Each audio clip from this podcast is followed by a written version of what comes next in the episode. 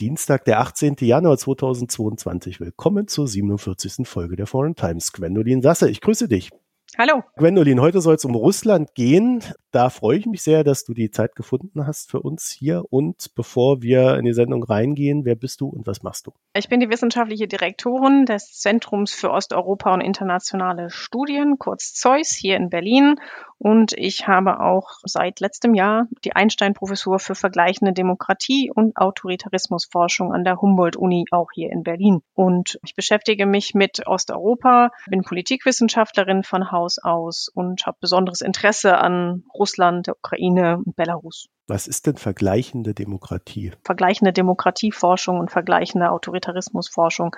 Das heißt, dass man versucht, über den Einzelfall hinaus vergleichende Aspekte in den Blick zu nehmen. Aber auch mit Vorsicht, denn es gibt natürlich immer regionale und länderspezifische Dinge. Als du das letzte Mal da warst, da haben wir uns unter anderem auch darüber unterhalten, wie es denn eigentlich mit Herrn Putin so weitergeht. Äh, da waren ja so ein paar Fragen im Raum, wie wird er jetzt noch eine Amtszeit bekommen oder muss da irgendwie die Struktur, die Führungsstruktur in Russland umgebaut werden, dass er noch bleiben kann und so weiter. Hat sich denn in dem Feld irgendwas getan? Wissen wir jetzt, ob Putin bleibt und wie er bleibt? Nein, wir wissen immer noch nicht genau, wie lange er bleibt. Dass er noch eine gewisse Zeit bleiben wird, ist, ist abzusehen.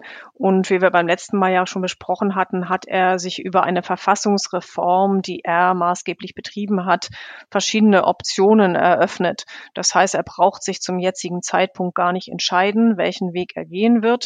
Er kann, wenn er will, bis 2036 laut der neuen Verfassung im Amt bleiben, muss natürlich noch einmal wieder gewählt werden. Aber vielleicht tut er das auch nicht. Ähm, vielleicht tritt er ähm, bei der nächsten Wahl an, vielleicht tut er es auch nicht mehr. 2024 wird zum nächsten Mal gewählt. Ich glaube, das wird sehr vom politischen Tagesgeschäft abhängen und ob er direkt verantwortlich sein will für das, was dann im Land gerade ansteht. Und er hat sich andere Optionen geschaffen. Er kann also auch etwas zur Seite gehen, aber in einem neu geschaffenen Staatsrat oder aufgewerteten Staatsrat eine eher beratende, aber dann im Hintergrund durchaus noch kontrollierende Funktion ausüben.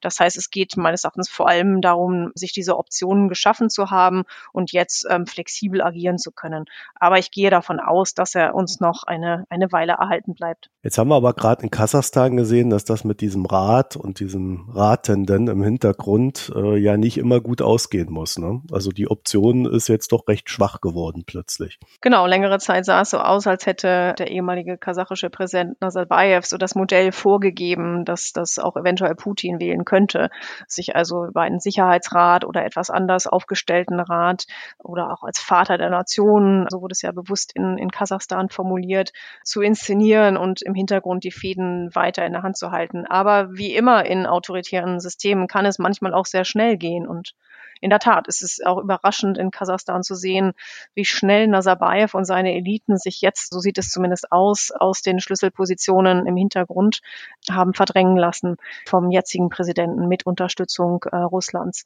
Das heißt, es zeigt mal wieder, wie fragil, stabil aussehende autoritäre Systeme sein können. Und gerade wenn es um auch den Wechsel an der Spitze geht, da können gewisse Dinge aufbrechen und dann kann es manchmal auch schnell gehen.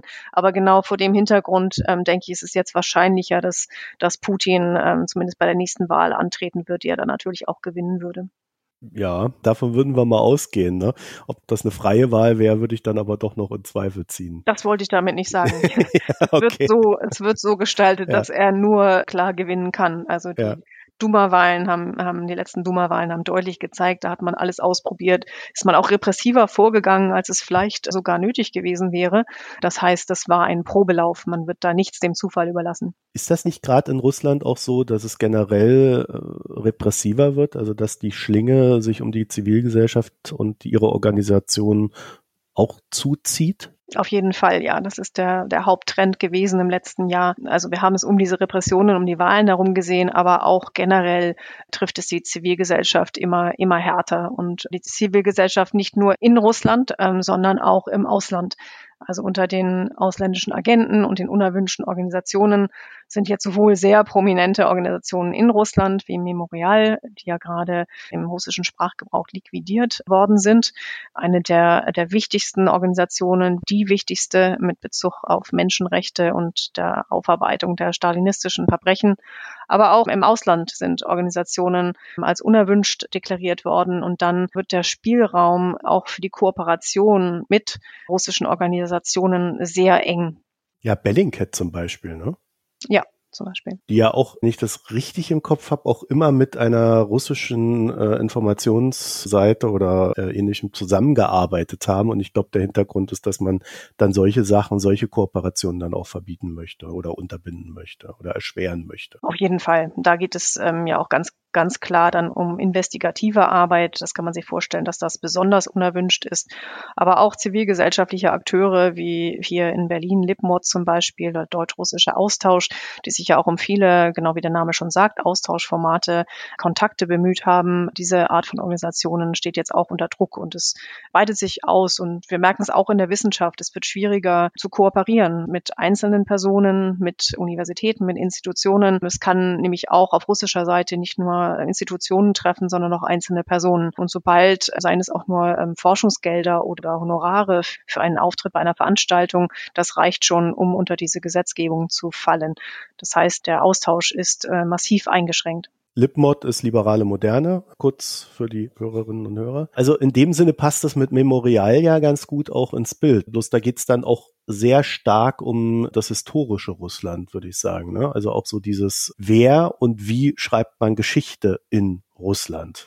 Und da hat Putin ja, äh, wie wir hierzulande gesehen haben, äh, ja auch ein paar Ausführungen mal in der Zeit machen dürfen als Essayist. Und äh, da konnte man da dann doch schon sehen, dass er da so ganz eigene Ansichten dann auch zur Geschichte hat. Genau, das war dieser berühmte Essay ähm, im letzten Sommer, in dem er sich als Historiker stilisiert und aus dem man entnehmen konnte aus dem Text, wie er auch über seine Hinterlassenschaft nachdenkt und woran er arbeitet. Und insbesondere wurde in diesem Text der Ukraine ihre Souveränität, ihr Recht auf Staatlichkeit abgesprochen und er denkt weiterhin über die Ukraine offensichtlich als ein nicht nur ein slawisches Brudervolk, das war ja immer der der Terminus dafür, sondern eben als einfach einen Teil, Teil Russlands nach. Und das spiegelt sich jetzt auch in der jetzigen Politik und in dem Truppenaufbau an der, an der russisch-ukrainischen Grenze. Aber das, was du eben gesagt hast, ist sehr wichtig, auch in Bezug auf, da kommen wir, glaube ich, gerade gleich nochmal zurück, aber auch in Bezug auf Memorial. Also da geht es ja insbesondere um die sowjetische Geschichte. Ne? Man soll jetzt auch dann Russland und Sowjetunion nicht in, in, in der Vergangenheit gleichsetzen, aber das heutige Russland, Putin, ähm, der Kreml betreibt es sehr stark, will eben Stalin im Zusammenhang mit einem siegreich geführten Krieg sehen und die Opfer der stalinistischen Politik werden schon seit längerem massiv ausgeblendet und sind auch nach Umfragen zum Beispiel, die das unabhängige Institut Levada in Russland durchführt, gar nicht mehr präsent in der jüngeren Bevölkerung. Also das ist schon erschreckend. Und dann diese Aufarbeitung wirklich in ihrem Herzstück, wo sie in der Gorbatschow-Ära losging, in Memorial da anzusetzen, das ist bitter. Macht das Putin beliebter? Also schwer zu sagen. Ähm, nein, ich glaube, es sind diese Entscheidung in diesem Fall gegen Memorial oder auch andere Organisationen, Personen vorzugehen. Das macht ihn nicht beliebter, aber es verbreitet oder gibt mehr Raum für die Verbreitung der offiziellen Geschichtsschreibung, des offiziellen Geschichtsnarrativs. Und daran knüpft dann indirekt die Legitimationsbasis des Systems an. Aber direkte Beliebtheit ähm, kriegt er durch diese Aktionen, würde ich sagen, nicht. Ich frage das auch deswegen, weil ich so instinktiv natürlich sagen würde, also äh, aus deutscher Perspektive, ja, wenn er sowas macht, dann müssten ja seine Beliebtheitswerte komplett einbrechen. Aber äh, das muss ja dann in Russland nicht so sein. Ne? Ja, es wird ja zum einen gar nicht so berichtet. Die ähm, staatliche Darstellung davon ist natürlich ganz anders in den staatlichen Medien. Da wird das als Vaterlandsverrat dargestellt, also Stalin kritisch zu sehen. Das heißt, es gibt wenig Raum in den offiziellen Medien für diesen Diskurs und viele werden es auch gar nicht mitbekommen. Also wenn man sich vielleicht nicht genau darauf konzentriert und wie es ja der Fall ist in vielen Teilen Russlands mit dem eigenen Leben oder Überleben beschäftigt ist, dann ist es auch keine Priorität und davon profitiert der Kreml natürlich auch. Dann kommen wir mal zu den aktuellen Konflikten, die unser beider Gesellschaften bewegen. Die Gaslager, die seitens Gazprom in Deutschland verwaltet werden, sind, ich will jetzt nicht sagen leer, aber sie sind auch nicht gerade sehr gut gefüllt. Tendenz sinkend. Gleichzeitig kauft China zu jedem Preis Erdgas auch von Russland auf, also nicht nur, sie haben ja noch andere Lieferanten. Und die Gewinne von Gazprom deuten tatsächlich darauf hin, dass Russland denen das dann auch verkauft. Also dass es jetzt nicht nur eine reine Willkür und Böswilligkeit ist, dass unsere Gaslager so niedrig sind, sondern dass man halt auch einfach Abnehmer dafür hat. Ich glaube, das ist auch immer ganz wichtig, da recht differenziert drauf zu schauen im Einzelfall, um nicht den Blick äh, für, für das große Ganze dann dabei zu verlieren. Ne? Mhm, das sehe ich genauso. Aus Deutschland heraus würde ich aber trotzdem sagen, kann man festhalten, dass die vereinbarten Liefermengen gehalten werden, es aber definitiv zu wenig ist, was wir bekommen und dadurch ist ja dann auch der Gaspreis nach oben geschossen und das hat hier doch sehr hohe Wellen geschlagen. Ne? Also die einen haben gesagt, Mensch, die Russen, die erpressen uns und die anderen haben gesagt, oh, die Russen, die können doch gar nichts dafür. Hat man mittlerweile, weil das ja jetzt auch schon eine Weile läuft, dieses Thema, kann man mittlerweile irgendwo ein einen Finger drauflegen und sagen, wie es ist? Also ist das eine böswillige Aktion oder ist das einfach nur Zufall? Ich glaube, die Wahrheit ist irgendwo in der Mitte. Also wie du geschildert hast, es gibt verschiedene Gründe, warum die Lager leer sind und die, der Gaspreis hoch ist. Aber was ganz klar ist, dass, dass Russland im Moment in die Hände spielt und dass es es ausnutzt und auch mit dieser Karte spielt, das ist das ja auch in Zukunft noch stärker beeinflussen könnte. Ich glaube, das ist der, der wichtigste Punkt daran. Sonst kommen einfach in dieser Gemengelage verschiedene Dinge zusammen. Aber die Möglichkeit, diese Abhängigkeit vom russischen Gas zu demonstrieren und damit auch ein Szenario zu entwerfen, dass sich das, dass das wiederholbar ist, dass das ausgenutzt werden kann, das ist das, worum es dem Kreml geht. Und dabei geht es dann unter anderem uns nahezulegen, dass wir doch endlich mal Nord Stream 2 in Betrieb nehmen sollen. Ne? Ja, diese Pipeline ist Russland äh, immer noch sehr, sehr, wichtig. Warum eigentlich? Es gibt ja auch Stimmen, auch in Russland, die sagen, na, eigentlich brauchen wir Nord Stream 2 gar nicht. Wir haben ja auch schon Nord Stream 1 und es werden genug andere Pipelines gebaut oder sie gibt es schon, über die wir in der Regel weniger sprechen. Aber dennoch, gerade jetzt auf den ähm, Zeitraum der nächsten Jahre gedacht, ist es ein, ein wichtiges Element auch in der, in der russischen Energiepolitik ähm, gewesen und ist es noch. Das heißt, wenn Nord Stream 2 nicht in Betrieb geht, dann verursacht das Kosten für Russland. Es ist nicht so, dass Russland sich nicht weiter umorientieren könnte. Und du hast ja auch gerade schon angesprochen, wie das auch geht. Und China kommt da ins Spiel. Aber kurz- und mittelfristig gedacht ist es ein wichtiger Teil Russlands Strategie.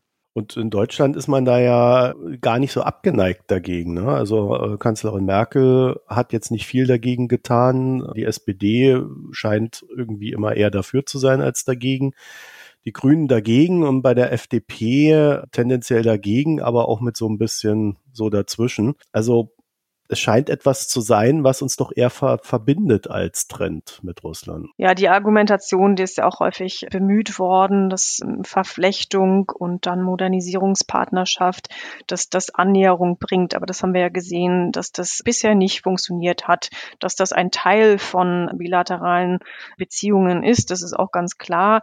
Aber die positive Rhetorik, die man äh, darum herum gesponnen hat, die hat sich ja nicht bewahrheitet. Und ähm, wie du gerade ansprichst. Also das Hauptproblem ist, dass es keinen Konsens in der deutschen Politik gibt. Nun kann man zum einen sagen, innerhalb des letzten Jahres ungefähr hat sich zumindest etwas verschoben in der Hinsicht, dass man jetzt ja auch kurz vor Inbetriebnahme noch darüber nachdenkt, ähm, Nord Stream 2 eben nicht zu starten. Obwohl das natürlich wie bei allen Sanktionen, die etwas bewirken könnten, ähm, auch Kosten hier und an vielen Orten damit verbunden wären, nicht nur in Russland. Also da hat sich was verschoben und und jetzt äh, setzt sich diese, dieser nicht vorhandene Konsens genau in der Regierung fort. Also die Grünen haben die, die klarste Position dazu. Aber auch Olaf Scholz hat ja schon gesagt und hat die, die gleiche Floskel wie auch die vorherige Regierung benutzt, dass das ein privatwirtschaftliches Projekt ist. Ähm, das ist, das ist naiv äh, und das ist, ähm, es ist auch verlogen. Wie kann ein Projekt dieser Größenordnung keine geopolitischen Implikationen haben? Man kann sagen, man entscheidet sich dafür oder man entscheidet sich dagegen, aber es darzustellen als ein rein privatwirtschaftliches Projekt, das hat leider auch Angela Merkel lange Zeit getan, obwohl sie in anderen Fragen ähm, Russland und Putin durchaus Paroli geboten hat, aber in dieser Frage nicht. Und das so zu fassen, ähm, ist, ist einfach ja irgendetwas zwischen naiv und, und verlogen. Und so sollte es in der Öffentlichkeit auch nicht präsentiert werden. Und jetzt ist unklar, wie genau die FDP hat eine Position dazwischen, hat ja auch im Wahlkampf immer gesagt, also es könnte noch abgestellt werden, aber es müsste dann in einem EU-Kontext geschehen. Und auch den gibt es dafür bisher nicht. Also es ist im Moment sehr unklar, wie ernst man die mögliche Androhung äh, dieser Art von Sanktionen nehmen kann. Also im Moment gibt es weder in der Regierung als auch in einzelnen Fraktionen keinen Konsens. Also man hört auch aus der CDU es verschiedene Stimmen. Es gibt verschiedene Stimmen in der SPD. Die Grünen sind sehr klar in ihrer Ansage. Es ist aber auf alle Fälle so, dass wir weiterhin auf russisches Gas angewiesen sind, äh, zumindest momentan. Das könnte sich dann ändern in 2040, denn da hat die Ampel ja äh, so einen Zeitplan ausgelegt, bis 2040 wollen wir kein Gas mehr. Das sind ja jetzt noch 19 Jahre. Ja, ist eine lange Zeit. Ja, ist eine lange Zeit, aber es ist natürlich begrenzt und das heißt, Russland wird von mhm. uns in 19 Jahren kein Geld mehr kriegen. Ne? Erstmal, ich habe gedacht, das ist eine lange Zeit, wenn man guckt, das, dann sind wir wirklich nach Putin angekommen. Also wenn es jetzt um politische Entscheidungsprozesse geht. Aber natürlich im, im Sinne einer, ja. einer, einer ganzen Wirtschaftsstruktur ist das kein langer Zeitraum. Und darüber ist man sich auch in Russland bewusst. Also es hat unter anderem, hat das damit zu tun, dass so ganz langsam auch Diskussionen über, zum einen über Klimaschutz, aber auch Energie genereller losgehen. Aber die jetzige äh, politische Führung in Russland, weil es über ihren Zeithorizont hinausgeht, hat natürlich kein akutes Interesse daran, etwas umzustellen oder die Wirtschaft wirklich Ressourcen auch unabhängiger aufzustellen oder diversifiziert aufzustellen. Ja, ich wollte ein bisschen auf was anderes hinaus. Also wenn man historisch der Meinung ist, dass es ein Kernrussland gibt, das die Ukraine und Belarus beinhaltet und man weiß, dass äh, in 19 Jahren die Geldquellen versiegen und das dann nicht sicher erst in 19 Jahren, sondern der Prozess geht ja dann schon eher los. Das heißt, ich denke mal ab 2030 äh, kann man sagen, wird das dann tendenziell immer weniger mit den Einnahmen aus Gas, zumindest aus Europa heraus. Dann hat man ja auch ein recht begrenztes Zeitfenster, um diese historischen Problematiken, die man da vermuten könnte, für sich selber aufzulösen. Das heißt also, wenn Russland jetzt etwas zu klären hat in Sachen Ukraine und Belarus, dann wäre eigentlich jetzt der finanziell beste Zeitpunkt dafür. Ne? Ja, so kann man das sagen. Und da kommt natürlich dann auch das persönliche Kalkül von Putin hinzu. Wir sprachen ja schon darüber. Er bastelt auch an seiner Hinterlassenschaft. Und das ist ja dann, wie wir gerade sagten, ungefähr in diesem Zeitrahmen. Das heißt, es kommen verschiedene Dinge zusammen. Und der Westen, wenn wir überhaupt so vom Westen sprechen können, die USA, die EU, sind ja auch sehr uneins und bieten viel Gelegenheiten, um auch weiter an einer Institution wie der EU vorbei zu agieren, bilateral zu agieren, Gelegenheiten zu nutzen, auszuspielen. Das heißt, es kommen viele Dinge im Moment zusammen, die das zu einem guten Zeitpunkt werden lassen. Just in diesem Moment stehen so 70 bis 100.000 russische Soldaten in der Nähe der Grenze zur Ukraine. Ich sage 70 bis 100.000, weil es mir nicht so ganz klar ist. Je nachdem, wo man da liest, variiert die Zahl so ein bisschen. Äh, vielleicht variiert sie auch tatsächlich, je nachdem, wann man da hinguckt. Aber äh, es ist auf alle Fälle ein merkliches Kontingent an Soldaten, was dort hart und die USA sehen darin eine Vorbereitung eines Angriffs, der noch im Januar stattfinden soll. Ist das realistisch überhaupt? Gehen wir mal von dieser Prämisse aus, dass diese Aussage, kann es einen Angriff im Januar geben, dass das ist, kann das passieren? Wir müssen davon ausgehen, dass das passieren kann. Also Russland hat alles in Stellung gebracht. Es sind, ja, es sind Soldaten, wie du es gerade angesprochen hast. Es ist auch Infrastruktur. Vieles war ja auch gar nicht abgebaut worden nach dem ersten Truppenaufbau im letzten Frühjahr. Das ist ja also schon die zweite Eskalationsspirale. Da stellt sich auch die Frage, wie häufig man das noch so durchführen wird. Das heißt, diese Lage ist wirklich sehr ernst und es kann passieren. In welcher Form dann ein Angriff, eine Invasion ablaufen würde, ist sehr ungewiss ich stelle mir vor, ich weiß es nicht genau, dass man in Russland unterschätzt, wie die Ukraine, die ukrainische Armee, aber auch Teile der Bevölkerung darauf reagieren werden. Also wenn es eine wirkliche Truppeninvasion ist, dann verursacht das große Kosten und vor allem auch Opfer. Und die kann man auch in Russland nicht gebrauchen. Die Idee von Krieg ist dort auch nicht populär, auch nicht gegen die Ukraine oder schon gar nicht gegen die Ukraine. Das heißt, das müsste der Kreml eigentlich zumindest in Teilen auch erahnen.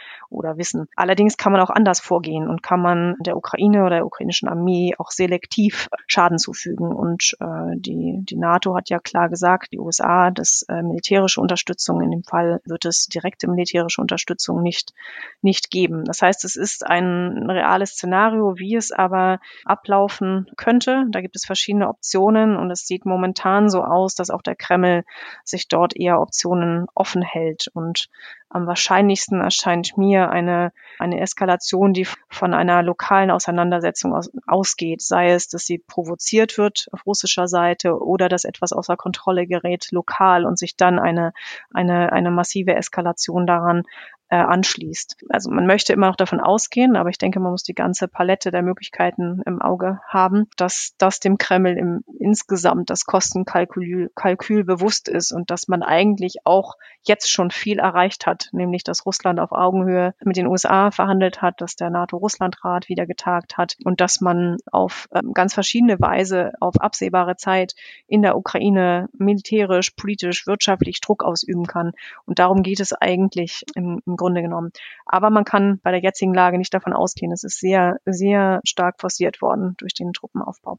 Jetzt gab es letzte Woche diverse Treffen zwischen USA und Russland und ich, ich weiß nicht, also ich hatte mal das Gefühl, die Öffentlichkeit erwartet da sehr viel. Ich selber habe da jetzt nicht so viel von erwartet.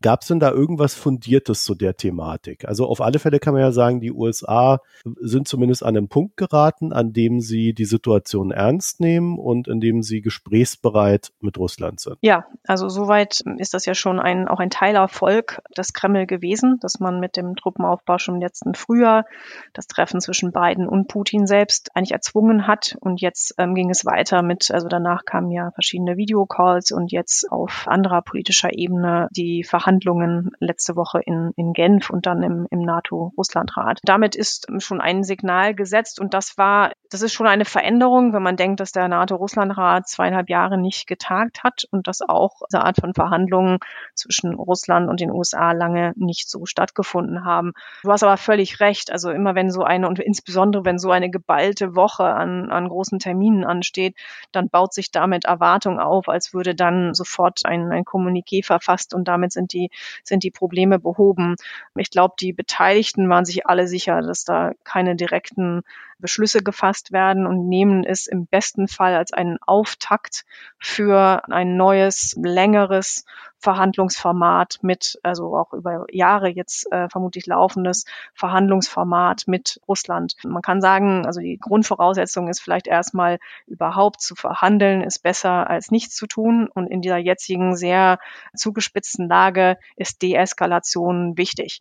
Und da kann man nicht sofort sozusagen den Druck erhöhen, da muss man auch Druck entfernen und, und sich dem diplomatisch annähern. Und die Hoffnung ist, dass über einen längeren Prozess auch wieder Vertrauen aufgebaut werden kann oder vielleicht eine gewisse Vorhersehbarkeit geschaffen werden kann. Das Wichtige, was glaube ich mit dieser, mit dieser Woche der Krisendiplomatie signalisiert wurde, dass es hier nicht um Dialog nur des Dialogs willen geht. Also diese, diese Dichotomie von Dialog und Sanktionen, die ja auch den deutschen Diskurs stark prägt und auch den, den generell den westlichen, dass man den etwas überwunden hat und jetzt geht es um Verhandlungen. Verhandlungen sind etwas anderes als nur Dialog und in Verhandlungen nähert man sich auch mitunter gar nicht an. Man benennt Interessen und man handelt aus, ob es einen Raum für äh, Kompromisse in gewissen Bereichen gibt. Und das ist schon eine Verschiebung, die nicht trivial ist. Und auf der Grundlage muss es weitergehen. Aber es waren natürlich auch viele gar nicht präsent letzte Woche. Ne? Die Ukraine war nicht präsent, bis auf das Treffen der OSZE und die EU war nicht präsent, was auch sehr bezeichnend ist für die Strategie Russlands und auch darauf hinweist, äh, welcher Akteur sich auch in der jetzigen Lage gar nicht gut aufstellen kann. Hat dann Russland irgendwie mal geäußert, was es will? Ja, Russland war sehr explizit mit seinen Forderungen. Maximalforderungen hat, hat Russland gestellt, die nicht zu erfüllen sind und um die herum es auch keinen wirklichen Verhandlungsspielraum gab. Das heißt, daher war klar, dass diese Verhandlungen nicht direkt ein Resultat produzieren können. Man hat schriftliche Garantien erwartet von den USA, von der NATO, dass sich die NATO nicht weiter erweitert. Eigentlich geht es vor allem um die Osterweiterung, aber man hat dann generell von NATO-Erweiterung gesprochen, was natürlich in Finnland und Schweden nicht gut ankommt. Aber auch die Forderung, dass man sich schriftlich darauf einlässt, dass die Ukraine oder Georgien nie in die NATO eintreten könnten, ist natürlich ein Non-Starter. Man wollte auch garantieren, dass die NATO-Präsenz nicht nur in Staaten wie der Ukraine und Georgien, auch in den ostmitteleuropäischen Mitgliedstaaten reduziert wird. Auch etwas, auf dass sich die NATO so nicht einlassen wird. Und drumherum gab es eigentlich keinen Verhandlungsspielraum. Das waren die, die Maximalforderungen. Aber die USA haben schon einen Verhandlungsspielraum aufgemacht und innerhalb dessen müsste man sich auch weiter bewegen, wenn es zu weiteren ähm, Verhandlungen kommt. Es ist, um eine Lage zu deeskalieren an der russisch-ukrainischen Grenze, es ist durchaus möglich, dass man Verhandlungen darüber führt, dass man in einer gleichzeitig in einer Abfolge Truppen reduziert an Grenzen, dass man sie weiter zurückzieht, dass man Militärmanöver ähm, im Schwarzen Meer, in der Ostsee anders reguliert. In diesen Bereichen gäbe es äh, deeskalierendes Verhandlungspotenzial. Aber so wie Russland in die Verhandlungen letzte Woche reingegangen sind, ähm, äh, reingegangen ist, war das noch nicht möglich, das wirklich konstruktiv zu diskutieren. Wie lange braucht man dann dafür, bis man mal an so einen Punkt kommt, oder äh, ist das ohnehin egal gerade? Na, es ist nicht egal. Also bis man sich da irgendwie annähert und auch etwas Vertrauen ähm, schafft in, in einen Prozess, das wird länger dauern. Äh, das Problem ist, dass eben jetzt äh, die Deeskalation ganz, ganz konkret gebraucht wird. Und jetzt ähm, hat sich das ja diese Woche dann wieder etwas verschoben auf den Versuch, unter anderem auch den Versuch der deutschen Außenministerin, das Normandie-Format, bei dem es um die Umsetzung des Minsker Friedensabkommens von 2015 geht, mit dem der äh, Krieg in der Ostukraine eingehegt, aber eben nicht be beendet wurde. Und um dieses Format, bei dem Deutschland und Frankreich prominent dabei sind, aber dann eben auch die Ukraine und Russland, hofft man jetzt, dass man lokal Entspannung schaffen könnte. Und äh, es geht dabei auch darum, das sieht man allerdings in Berlin, Paris und, und Washington und in Kiew anders und in Moskau jeweils, ob man auch die USA in dieses Format mit einbezieht. Das wäre zumindest ähm, auch aus russischer und amerikanischer Sicht vielleicht eine Perspektive, um dieses Format wiederzubeleben oder anders zu gestalten. Also man muss äh, jetzt, weil alles andere lang, länger, viel länger brauchen wird, muss man andere Kanäle nutzen, die es gibt. Und äh, leider ist das Normandie-Format eines der, der wenigen oder das einzige, ähm, was besteht in dieser Hinsicht. Das würde ja alles auch voraussetzen, dass Russland ernsthaft das alles nur tut, was es gerade tut, um Verhandlungen zu führen. Ne? Aber man hat ja schon gemerkt in, in der Wortwahl, dass man da jetzt so sehr explizit auf dieser deutschen Eigenart aufsetzt und sagt, jetzt haben wir mal genug geredet, jetzt müssen wir auch mal handeln. Weil es ist ja immer Deutschland gewesen, die gesagt haben, äh, wir, wir müssen reden oder in diesen deutschen Debatten wabert das auch immer so durch. Man muss jederzeit über alles reden. Also äh, da frage ich mich dann schon, ob da äh, aus Russland nicht die Signale äh, gesendet werden, wir machen das jetzt nur als ja, sogenannten Pre-Kontext, um dann unser weiteres Handeln zu legitimieren. Ja, also so kann man das gut äh, interpretieren, wenn man mit derartigen Maximalforderungen in die Verhandlungen reingeht und schon von vornherein sagt, drumherum können wir eigentlich nichts verhandeln, dann ist es so gestaltet, dass man am Ende leicht sagen kann, ja, wir haben versucht zu verhandeln, wir wollten ja, aber die andere Seite hat nicht mitgezogen und das gibt uns jetzt die Grundlage für weiteres Handeln. So ist in der Tat der Rahmen abgesteckt worden. Würden die so denken, wenn sie irgendwo einfallen wollen, die Russen? Weil eigentlich können sie ja auch einfach in die Ukraine einfallen und dann, dann ist es halt so. Na, ich glaube, man weiß schon, dass man das legitimieren muss, also sowohl international und ja auch nicht nur in Richtung des Westens und auch nach innen. Außenpolitik ist ganz eng mit Innenpolitik verbunden, das ist es immer, aber in autoritären Staaten ist auch nochmal da die, die Rückkopplung an, an die Legitimität des Systems ähm, sehr eng. Und es ist einfach einfacher, dann auch diese Argumentation benutzen zu können. Das passt ins Muster. Das hat Russland ähm, häufig so, so argumentiert. Wenn es eigentlich, wenn es vorgibt, zum Schutz russischsprachiger Minderheiten einzugreifen oder eben auch in diesem Fall erstmal die Schuld woanders zu sehen. Man hätte sich bemüht, das auch nachweisen zu können, dadurch, dass es einen diese Verhandlungen gab. Das äh, macht es einfach, das auch dann in der offiziellen Rhetorik so darzustellen und auf der Grundlage zu agieren. Gibt ja dann noch so lustige Nebenstränge, wie dass China gegenüber Russland wohl signalisiert hat, dass äh, sie zumindest Ruhe haben möchten, bis die Olympischen Winterspiele vorbei sind und ähnliches. Das sind so alles so Sachen, wo ich immer so intuitiv sagen würde, ja, was interessiert dann dem Putin das? Die Olympischen Spiele interessieren ihn vielleicht nicht so sehr, aber die Beziehung zu China schon. Aber ich, ich weiß darüber nichts, ob das ähm, wirklich so gesagt worden ist und ob man das davon abhängig machen, das so direkt abhängig machen würde. Nicht, ja. Ja, nee, also äh, deswegen, ich äh, frage mich immer, was, was das wirklich äh, bringt, diese Form der In Interpretation, weil am Ende weiß ja dann auch wieder jeder, dass das alles nur inszeniert war, um dann alles weitere tun zu können. Es ist dann mehr so eine gesichtswahrende Lösung für die, die dann noch unterstützend wirken. Also mir fehlt so ein bisschen die Logik dann bei der ganzen Sache. Ja, ich glaube, da ist einfach unsere Perspektive natürlich eine andere. Aber wenn man in der russischen Gesellschaft, über die man natürlich auch nicht ganz so allgemein sprechen darf, und das ist natürlich auch viel differenzierter, aber wenn man eben jeden Tag den so in den Medien verpackten Argumenten ausgesetzt ist und das konsumiert, auch nicht immer viele andere Quellen benutzt, einige tun das natürlich, aber dann ist die Welt und die Perspektive, die sieht dann, das sieht dann erstmal ganz anders aus als aus unserer Warte. Und da passt das hinein. Das ist viele Jahre aufgebaut worden, dass Russland eine Festung ist, von außen dringen schlechte Einflüsse oder Druck oder alles äh, Schlechte irgendwie ein.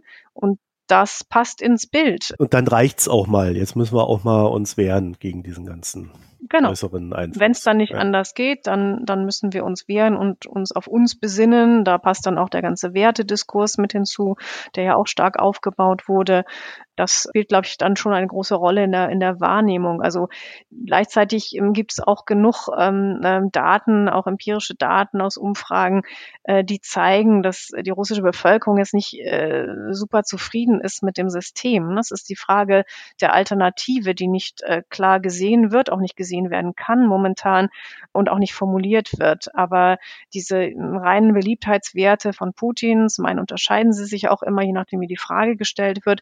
Und sie sind ja abgesunken, aber sind immer noch über 60 Prozent. Das ist jetzt nicht schlecht. Für einen autoritären Präsidenten bräuchte man vielleicht ein bisschen mehr auf Dauer, aber dennoch sieht man Unzufriedenheit in der russischen Bevölkerung. Es ist jetzt auch nicht so, dass alle alles akzeptieren, aber die, die Möglichkeit einer Alternative, die muss auch erstmal gesehen werden. Dazu braucht man auch andere Informationen, andere Möglichkeiten, zu diesen Alternativen zu kommen. Und das gibt es äh, wenig. Da kommen wir zu einer weiteren Baustelle, Belarus ich weiß gar nicht, wie, wie ich die Situation dort beschreiben soll. Es gab den Versuch, den Diktator loszuwerden und seitdem ist der Diktator im Bunde mit Russland. Man kann sich zwar nicht leiden, aber man hat da gemeinsame Werte. Und die Opposition, die sehr friedlich war, bis heute wird äh, peu à peu eingesperrt, gefoltert, aus dem Land getrieben und so weiter und so fort. Das heißt, dort haben wir jetzt im letzten Jahr auch gesehen, dass äh, die, die Bande zwischen Belarus und Russland dort sehr, sehr eng geworden ist. Ne? Also die Verbindung jetzt nicht auf persönlicher Ebene, aber aus Interessensgeleitet genau. zwischen Lukaschenka und äh, Russland. Und äh, die Wirtschaft war immer schon sehr eng verkoppelt, aber in der Vergangenheit hatte ja Lukaschenka sich so gut es ging auch immer gewehrt gegen eine Vereinnahmung durch Russland und durch Putin. Aber jetzt ist man natürlich finanziell und auch sicherheitspolitisch völlig abhängig von Russland und von Putin also die beiden können sich überhaupt nicht leiden, wird ihnen immer nachgesagt. Ne? Also ich blicke da natürlich nicht in die Köpfe, aber es wirkt von außen auch so. Also das, was wir zumindest in Bildern gesehen haben, ähm, drückte das stark aus. Also es drückte stark aus, wer jetzt gerade das Sagen hat, aber es hat mhm. in der Vergangenheit immer wieder Lukaschenkos Versuche gegeben, sich eben etwas gegen den Einfluss Russlands oder Putins zu stellen. Ja, und nachdem es dann diese Bindung, diese starke Bindung an Russland gab, hat Lukaschenka etwas sehr, sehr Sonderbares getan, äh, zumindest auf den ersten Blick. Er hat auf einmal Flüchtlinge aus äh, diversen Ländern reingeholt und hat die über die polnische Grenze geschickt und über die Grenzen von äh, Litauen und Lettland. Genau, er setzt Flüchtlinge als ein politisches Druckmittel ein und er ist nicht der erste autoritäre Präsident, der das tut oder Machthaber, aber er hat das eigentlich nicht einsetzen können und wollen, um damit einen Kompromiss, sagen wir mit der EU, zu finden, sondern es war ein Rachefeldzug gegen die EU und ihre Sanktionen. Okay, also der Unterschied zu zur Türkei oder zu Libyen, die ja Deals mit der EU gemacht haben oder mit Ländern der EU, also zum Beispiel Libyen und Italien zum Beispiel, die haben ja einen, ich formuliere es mal etwas flapsig, einen natürlichen Flüchtlingsstrom. Das heißt, die Leute kommen dorthin und, und da wollen sie halt in die EU rein. Und die EU, und EU sorgt quasi dafür, dass sie da nicht weiterkommen, indem sie dann an diese Regime Geld gibt und die dann dort äh, unter äh, teilweise sehr menschenunwürdigen Bedingungen mehr oder weniger gehalten werden. So was der Lukaschenko äh, gemacht hat, ist aber irgendwie nochmal eine ganz andere Konstellation. Der hat die sich explizit ins Land geholt, die Leute. Ne? Der hat die über Flieger, also aus, teilweise aus dem Irak und sonst wo, einfach reinfliegen lassen. Und da ist doch einfach eigentlich klar, dass du gar nicht so viele Leute reinholen kannst, wie du brauchst, um dann die EU zu erpressen. Im Endeffekt ist die EU damit jetzt nicht erpressbar. Das meinte ich damit gerade, dass das vermutlich war das auch eine Hoffnung, aber es eröffnet halt keinen Verhandlungsspielraum. Ja. Das Mittel ist immer äußerst fragwürdig natürlich, aber es geht da um Menschenleben. Aber wie du eben auch schon gesagt hast, die Türkei nimmt schon immer auch viele Geflüchtete auf. Ne? Das kann man einen Punkt, dann ist es als politisches Druckmittel eingesetzt worden und dafür gab es dann äh, wirtschaftliche und andere, andere Zusagen. Das ist eine andere Konstellation Konstellation. Es geht auch über die Köpfe vieler Menschen hinweg, aber das ist eine andere Konstellation als hier. Diesen, diesen Raum gab es hier nicht. Ähm, das heißt, es ist eine Demonstration, führt einfach vor Augen, wie, wie ein Land wie Belarus auch die, die Schwächen der EU und die Schwächen der EU-Asyl- und Flüchtlingspolitik aufzeigen kann aber es kann ihm keinerlei Vorteile bringen. Im Gegenteil, es, es, verhärtet ja die Ansichten innerhalb der EU. Putin findet es dann gut, dass der das macht, äh, weil er ohnehin Beef mit der EU hat, oder? Ja, es war am Anfang nicht so klar und ist auch bis jetzt nicht so klar. Also wenn dann erstmal ja größere Zahlen von Flüchtlingen im Land sind, bewegen sich natürlich auch in verschiedene Richtungen. Ist auch im Moment nicht so klar, was passiert. Zum Teil werden sie ja zurücktransportiert oder, oder ermuntert, entweder zurückzugehen äh, in die Länder, aus denen sie kamen oder, oder sich an die Grenze zu Polen transportieren zu lassen. Was natürlich inzwischen auch klar ist, was an, an dieser Grenze passiert. Das heißt, es war von Anfang an und auch jetzt nicht ganz so klar, wie Russland genau dazu steht. Ich halte es für ausgeschlossen, dass der Kreml nicht informiert ist über das, was Lukaschenko oder Belarus plant. Aber, und es hat den, den Zweck erstmal auch aus der Sicht des, des Kreml erfüllt. Aber ich bin mir nicht ganz sicher, dass das ganz die Kreml-Politik ist oder das wissen wir, wissen wir nicht genau. Also es ist, glaube ich, ein bisschen ambivalenter, dass da schon wieder auch ein, ein gewisser Spielraum dann genutzt wurde und dann hat Russland, dann hat, hat Putin es auch laufen lassen und der erste Effekt erstmal passt auch in seine Kalkulation.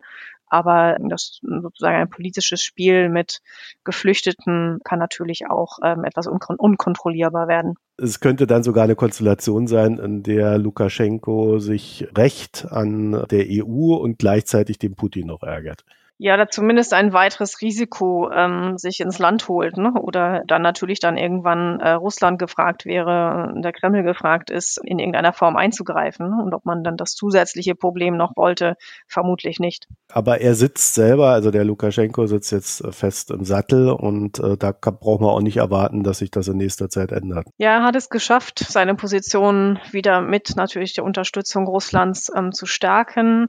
Jetzt kommt oder soll kommen eine Verfassungs Verfassungsreform, die sieht auch seinen Abgang noch nicht vor, ist aber jederzeit doch auch möglich, wenn Russland eine andere Person finden würde, aufbauen würde, dann muss nicht alles an, an Lukaschenkos Fortleben da in der Politik hängen. Das heißt, man könnte ihn auch fallen lassen, aber im Moment erfüllt er ja jeden Zweck auch der, der russischen äh, Politik. Was dann noch dahinter steht, im Moment ist es einfach so repressiv, dass, und äh, wie du schon sagtest, sind ja die, die meisten auch Aktivistinnen sind ausgewiesen worden, sitzen in Gefängnissen. Das Klima ist derart repressiv, dass es momentan kaum zu neuen Demonstrationen kommen kann. Allerdings wissen wir auch, und wir haben ja auch am Zeus dazu auch ähm, Umfragen durchgeführt, das Vertrauen in, in das bestehende System, auch in Lukaschenko selbst und in alle staatlichen Institutionen, ist gering. Und das wird er natürlich durch die, die Politik, die er führt, nicht verändern. Das heißt, ähm, das ändert sich kurz-, mittel-, langfristig nicht. Und wie man da jetzt genau auch mittelfristig oder längerfristig gedacht den Staat führen, zusammenhalten, gestalten will, das ist ein Rätsel. Also der Druck auf dem System besteht weiterhin, aber momentan eigentlich ja auch fast paradoxerweise sitzt er fest im Sattel.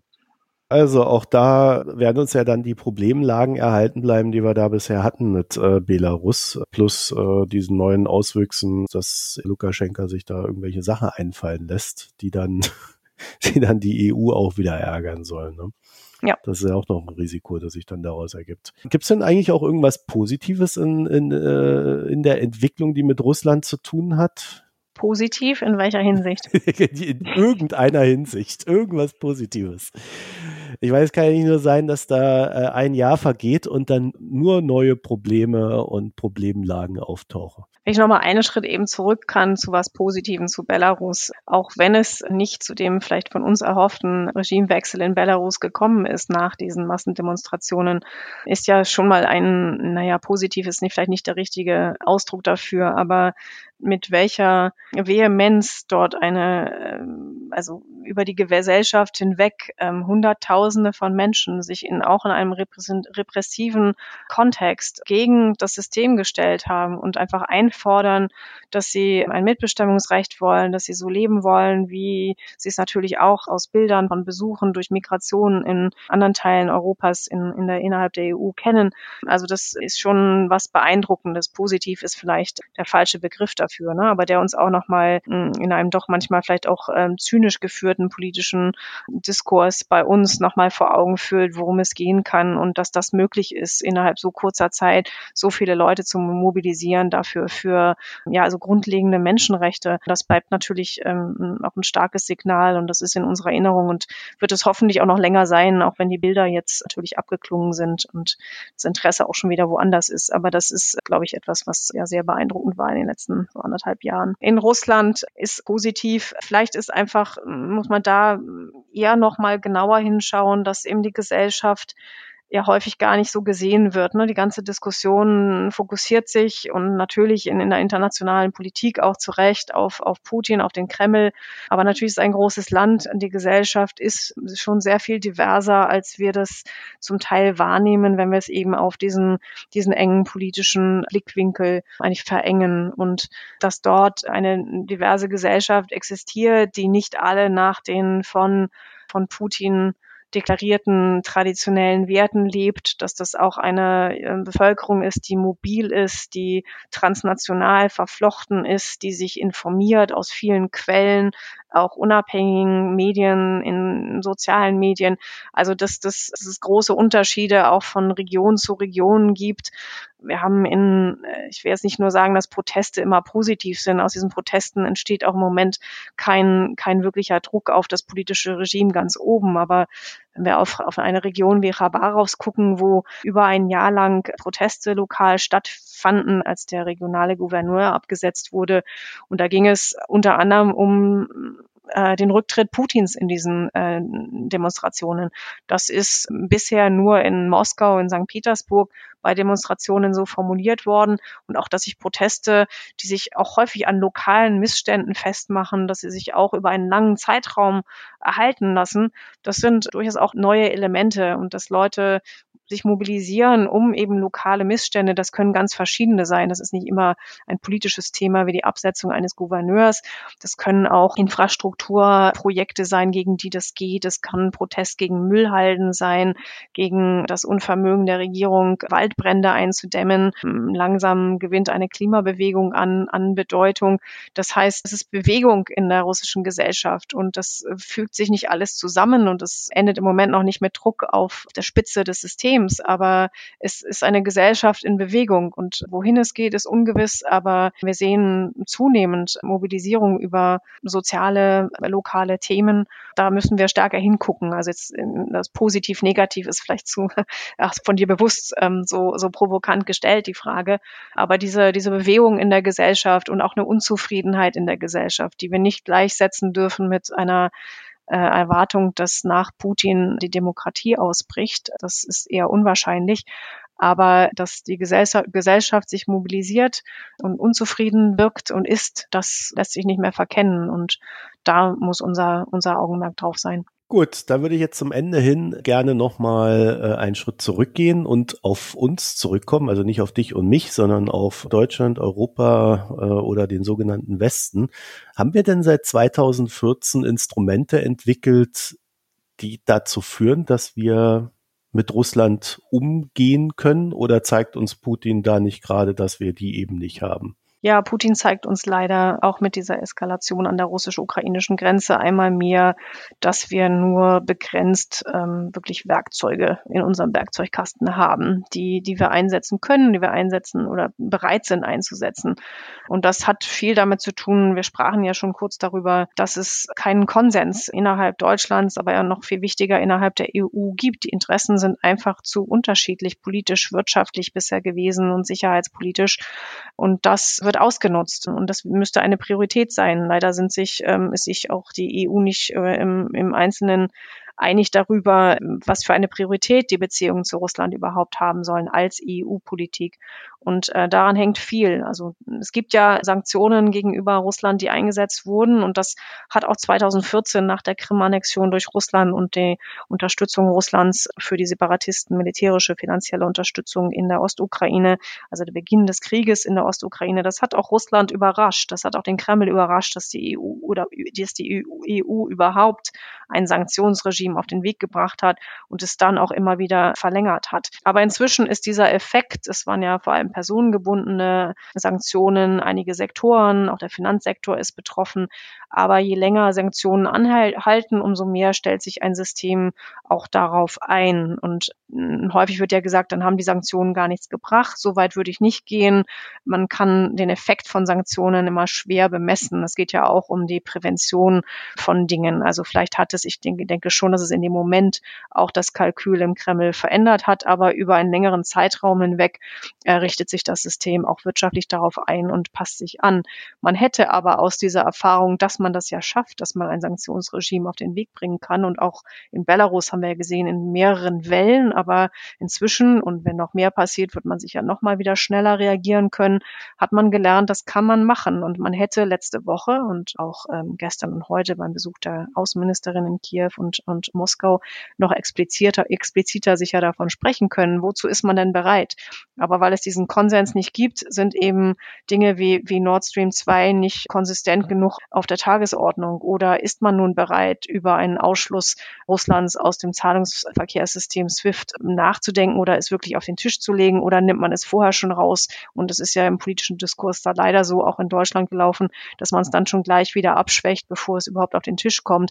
Das halte ich für keine gute Strategie. Also besser wäre es genau zu formulieren, wenn das passiert, folgt das. Und damit könnte man das Verhältnis zu Russland anders gestalten. Aber leider gibt es dafür bisher den Konsens nicht. Es gibt einige angedachte Sanktionen. In den USA geht man meistens weiter. Es gibt Pläne gegen einzelne russische Banken, könnte, konnte, könnte mehr gemacht werden. Aber dass man das als ein, ein kohärentes Paket formuliert und so präsentiert, geeint, das, äh, davon sind wir leider weit entfernt. Das liegt aber an uns. Und wahrscheinlich ist es auch so, dass man schon damit rechnen muss, dass äh, wenn Putin jetzt bekommt, was er möchte, von dem wir gar nicht wissen, was er will, zumindest nicht wirklich wissen, was er will, dass das dann auch nicht das Ende ist, ne? Sondern dann wird es halt in drei, vier Jahren dann wieder das nächste Ding geben und die nächste Runde und dann will er wieder irgendwas anderes. Das ist gut möglich. Nur wenn jetzt gar nicht reagiert wird, ist natürlich die Wahrscheinlichkeit, dass das schneller passiert, sich weiter ausdehnt, dass das ähm, dieses Austesten des Spielraums, dass sich das fortsetzen wird in der verbleibenden Putin-Ära, davon gehe ich aus. Aber zumindest darauf könnte man mehr Einfluss nehmen, als man es jetzt tut. Gwendolin Sasse, ich danke dir für das Gespräch. Dir vielen Dank. Ihr könnt dazu ein paar Kommentare ablassen, www.foreigntimes.de. Dort dann auch alles weitere. Euch eine schöne Zeit. Bis bald. Tschüss. Tschüss.